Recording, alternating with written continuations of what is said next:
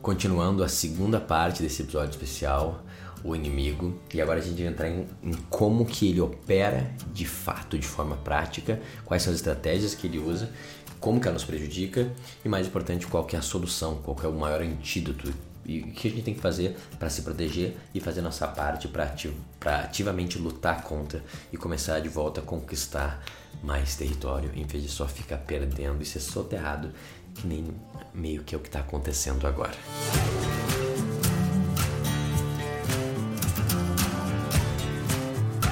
Olá, Adriano aqui. Este podcast tem o objetivo de te educar e te inspirar. Os temas tratados aqui vêm de uma base filosófica pessoal combinado com as minhas experiências na vida prática. Eu não sou um psicólogo ou profissional da área de saúde e as informações compartilhadas aqui não devem ser consideradas como aconselhamento médico. Se você tiver qualquer problema de saúde ou mental, é fundamental buscar a orientação de um profissional de saúde qualificado. Quando a gente pensa sobre essa pequena elite, essas pessoas que estão no, no poder, principalmente da, da área de da farmácia, né, do, da saúde, do entretenimento e da imprensa, a gente acha assim, cara, isso tem uma coisa a ver talvez com, com esquerda e direita, tem alguma coisa a ver com uma inclinação política. E sim tem, mas não exatamente dessa forma, tá? Na minha visão. Vocês já viu, tem um gráfico que eu gosto que separa entre esquerda e direita num eixo e no outro tem a questão do individualismo e coletivismo, né? E uma questão mais da igualdade e da liberdade. E eu diria que esse eixo fala mais disso que a gente está dizendo aqui do que a questão da esquerda e direita. Porque hum, a esquerda, obviamente, vai ter coisas que vão, às vezes, cair mais no coletivismo, mas na realidade não, porque existem regimes de total, total direita que são também coletivistas, e que pensam nessa questão da unidade, de ser uniforme, né, que são mais sobre o coletivo do que sobre o indivíduo. E hum, quando tu foca na questão do coletivismo e do, do conforme, da unidade, daí sim essas pequenas, a pequena elite ganha força. Por quê? Porque ela tem a obediência. E é isso que ela quer, ela quer ter obediência para poder controlar. Então, uh, que é o máximo do, do, George Orwell, né? Que tipo, no final das contas eu quero controlar até os pensamentos para garantir que as coisas aconteçam do meu jeito e eu consigo me manter no poder. Né? Então, quanto mais uniforme e massificado e controlado e uma face única, né? É o fascismo, mais a gente vai perder o nosso poder e eles vão ter mais poder, então mais escravos a gente vai ser. E eu sinto que a gente está indo cada vez mais nesse caminho na sociedade moderna. Ele fala assim, tá, Adriano, mas calma aí.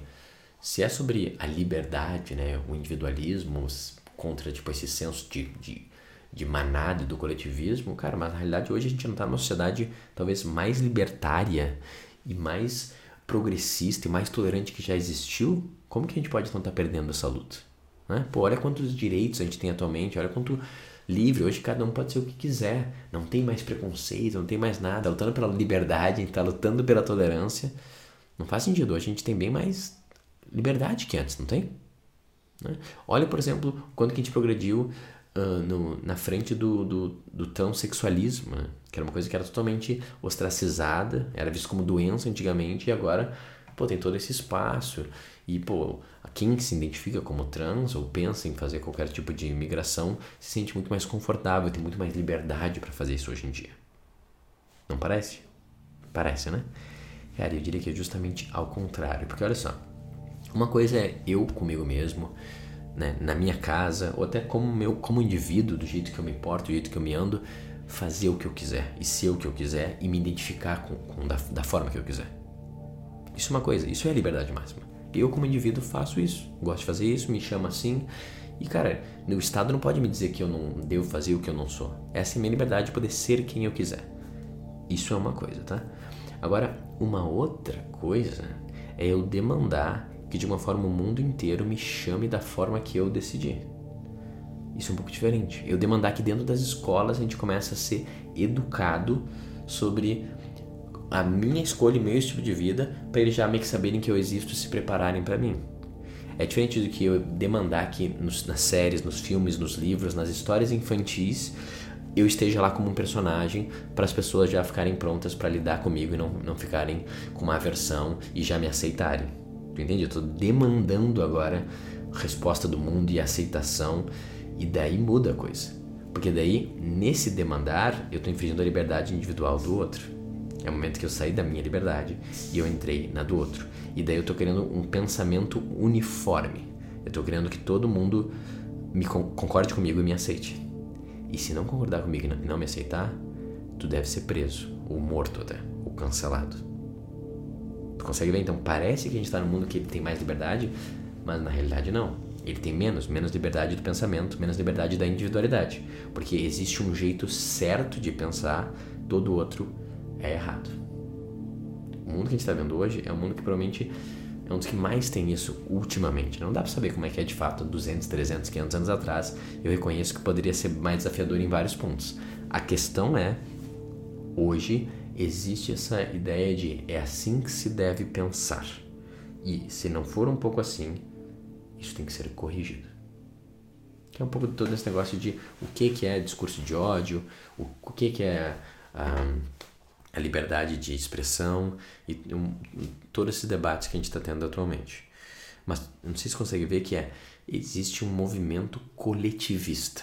Todos devemos pensar assim. E isso que é a grande armadilha.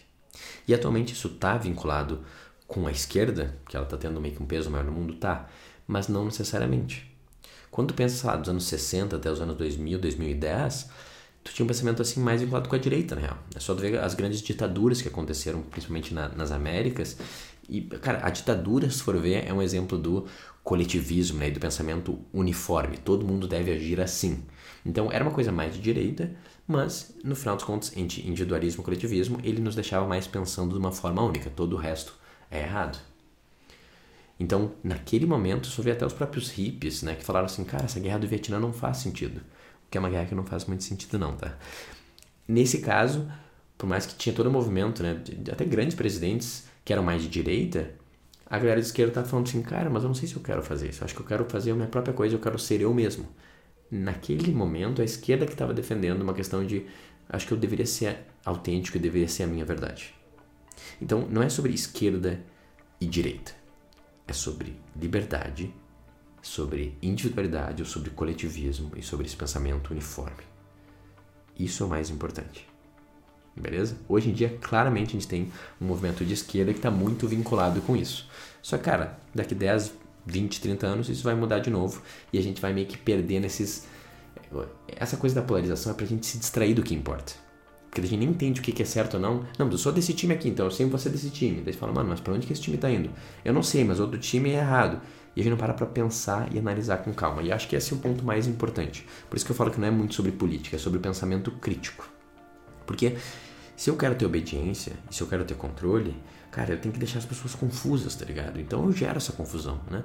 Eu crio essa ideia aí de tipo, um milhão de gêneros e tal, e faço as pessoas ficarem perdendo muito tempo debatendo sobre isso, em vez de focar no que importa, em vez de focar, por exemplo, na saúde, ou como a forma que a gente se alimenta e os remédios que a gente está dando para a criança desde os 10 anos de idade estão deixando elas doentes, ou quando a gente está botando um monte de tela desde que ela tem 3 anos de idade, está aumentando um monte de doença que as crianças têm, eu não vou olhar para isso. Não. Eu estou drogando os meus filhos com a comida que eu dou para eles, e com os remédios, e com, e com a, a tela e com o entretenimento? Não. Vamos focar nesse debate sobre de gênero. É isso que importa. E eles criam esses, esses ruídos para a gente se perder. Por isso que eu falo, cuidado em viver uma vida muito ativamente política, porque várias vezes, cara, faz parte de um esquema maior para tu se perder do que importa. O que, que importa? O que importa é o pensamento crítico. O que importa é viver como um filósofo. Cara, os maiores filósofos, quase todos eles, sabe o que aconteceu com eles? Eles foram perseguidos e mortos por quem estava no poder. Por quê? Porque eles falavam: Mano, tu já pensou direito sobre isso? E quem tá no poder não gosta que a gente pense sobre isso. Gosta que a gente siga, né? É alguma coisa que até o Ford fala, né? Ele, o, o problema dele, quando ele criou o Fordismo, né, a indústria como funciona meio que até hoje, é porque o cara meio que pensava, eu queria que só que ele executasse a tarefa. Hoje em dia meio que só um robô faz e pra ele tá tudo bem. Né, o criador do Uber falou assim, ah, vai ser bom quando realmente não precisar nem do motorista em si. E eu entendo, no, no sentido de eficiência até faz sentido, não sei se faz sentido existir um motorista, não é esse debate.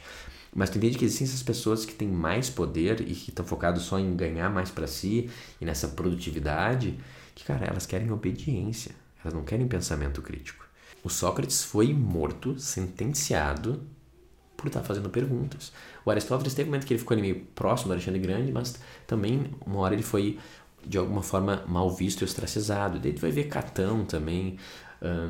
Cara, a quantidade de filósofos que de alguma forma foram banidos uh, Sêneca também, ele tentou ali ficar próximo de Nero, no final Nero falou, manda matar esse cara. O filósofo, ele é a pessoa que chega e ele traz a clareza, ele fala, mano, mas consegue pensar por você mesmo? E essa é a coisa que mais assusta a pequena elite, quem está no poder, que não quer que a gente pense por a gente mesmo, quer que eu tô te falando, ó, isso é o certo, esse é errado, os especialistas falaram, as autoridades definiram, é só tu seguir isso aqui que vai ficar tudo bem. E daí ele, ele tem o poder. Ele manda todo mundo para o caminho que ele quer e não tem questionamento. O questionamento que assusta eles. E cara, para mim tem o maior filósofo de todos, né, que foi Jesus, que a gente bem sabe que ele foi perseguido e morto por suas ideias. Então isso é uma coisa que se repete. A armadilha desse inimigo do lado de fora, dessa pequena elite, é o pensamento crítico e é eu pensar com a minha própria cabeça e eu questionar as coisas. Por isso que a gente vive num mundo onde o que a gente está toda hora compartilhando em grupo de WhatsApp são meio que notícias que especialistas escreveram. Então eu não tenho nem mais próprias ideias, eu tenho as ideias que alguém me mandou, porque é alguém que eu gosto mais ou menos, eu nem clico para ver a fonte. Cara, tem noção que às vezes a gente acredita, eu não quero entrar muito nesse ponto agora, mas a gente acredita que existem uh, epidemias e doenças que na realidade não tem caso. Há mais de 30 anos a gente ainda está vacinando as nossas crianças com isso, sem, sem conhecer muito bem o, o efeito colateral dessas coisas. A gente nunca para para ler um artigo científico, entender como que foi embasado, como que a gente descobriu isso há 50 anos atrás, o quanto que é efetivo continuar fazendo isso, o quanto que pode piorar e gerar outras doenças. Ninguém está fazendo isso. A gente fala, se está na carteirinha é porque tem que fazer. Eu confio no Estado. O governo sabe o que é melhor para mim. Os especialistas sabem. A gente nunca abriu um artigo. Te abriu um artigo científico, cara, que mostra como que funciona a, a disseminação de uma bactéria?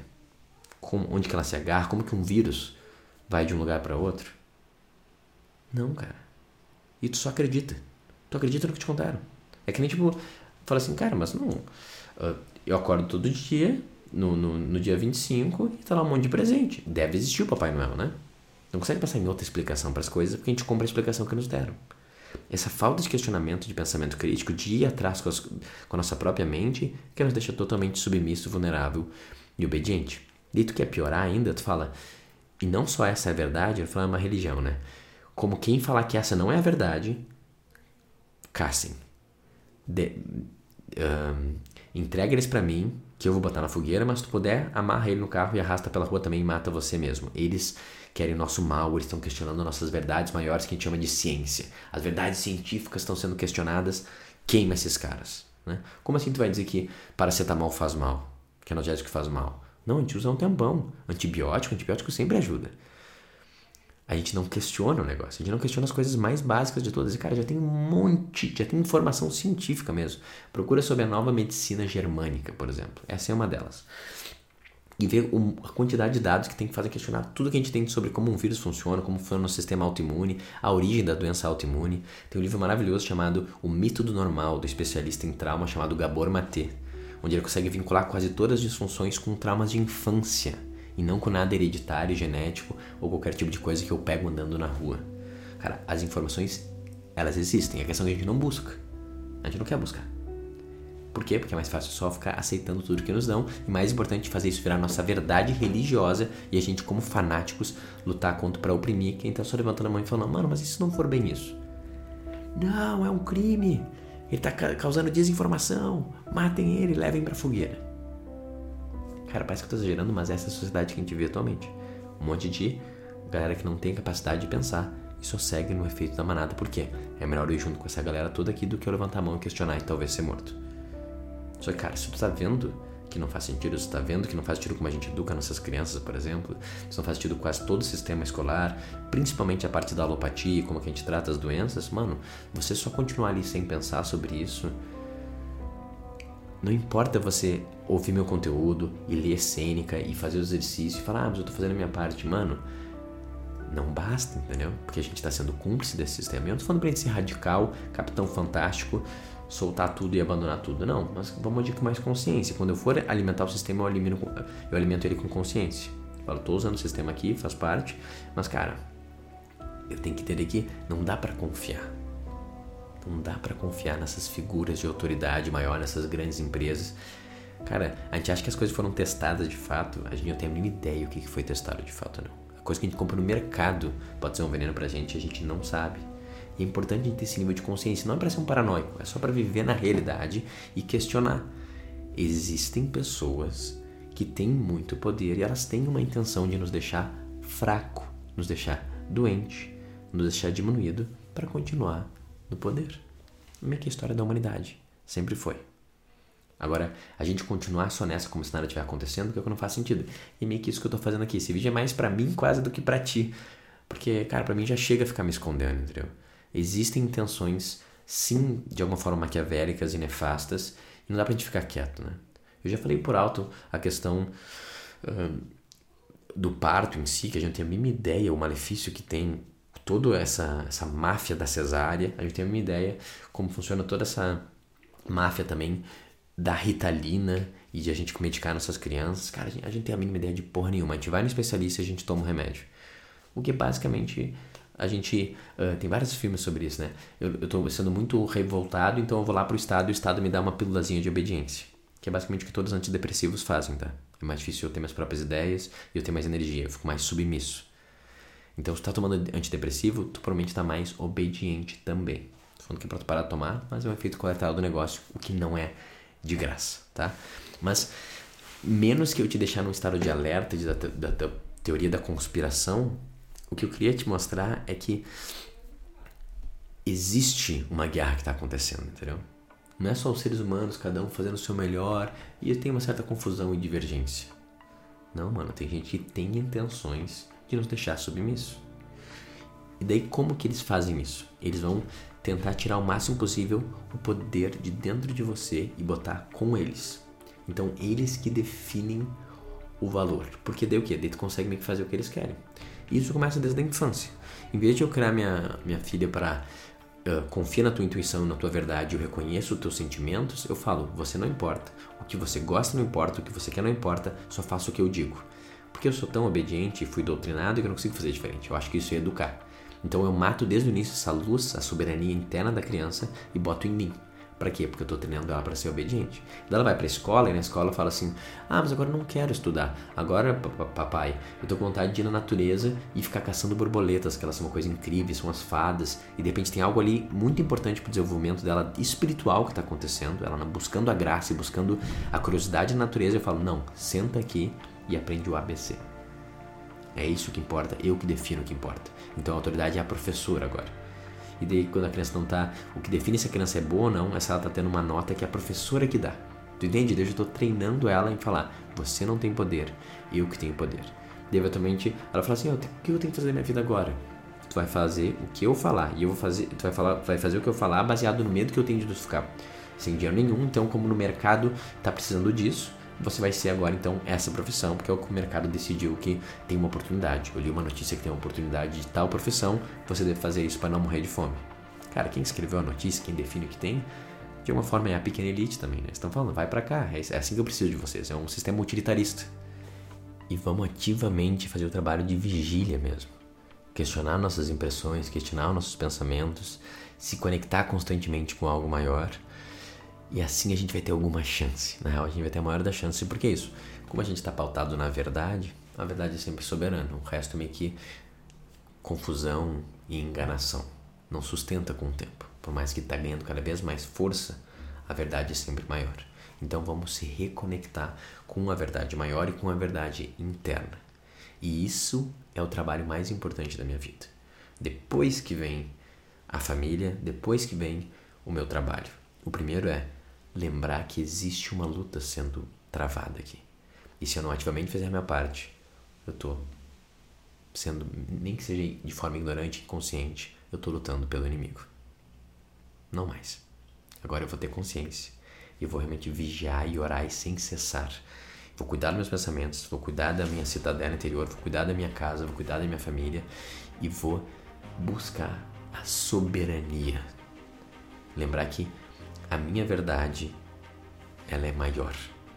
E confiar nessa intuição e confiar nessa verdade. Não de forma fanática e cristalizada, mas de forma de entrega mesmo. Quando eu consigo sentir que eu estou na rede da minha própria vida e que eu sou a minha própria autoridade, não tem como ninguém me prejudicar, como o Epiteto fala. Ninguém pode me danificar, podem me pegar, me prender e me tirar minha liberdade, mas eu ainda vou ser meu próprio homem. Isso é o que eles mais temem. E isso é o que a gente mais deve buscar. Eu espero que isso aqui tenha feito sentido para ti. Manda nos comentários o quão consciente estava tudo isso, como desconecta com isso que eu falei. E mais importante, cara, se tu quer se unir a mim, manda mensagem, se conecta. De repente faz parte do, do, da Academia do Homem Virtuoso, se tu é um homem. Ou manda mensagem pra gente entrar em outros grupos, em outras várias coisas que eu tô criando agora ainda, pra gente fazer esse trabalho em conjunto, para lembrar que a gente não tá sozinho nisso aqui. E a gente se une e faz o trabalho do filósofo, faz o questionador, faz o trabalho de lembrar que a conexão com o maior é o que me dá toda a base, todo o fundamento para eu viver uma vida feliz. Tu não tá sozinho, mano. E não é para ser sozinho. Nossa natureza colaborativa, nossa natureza de tribo. Então, se une a gente e, cara, vamos pra luta.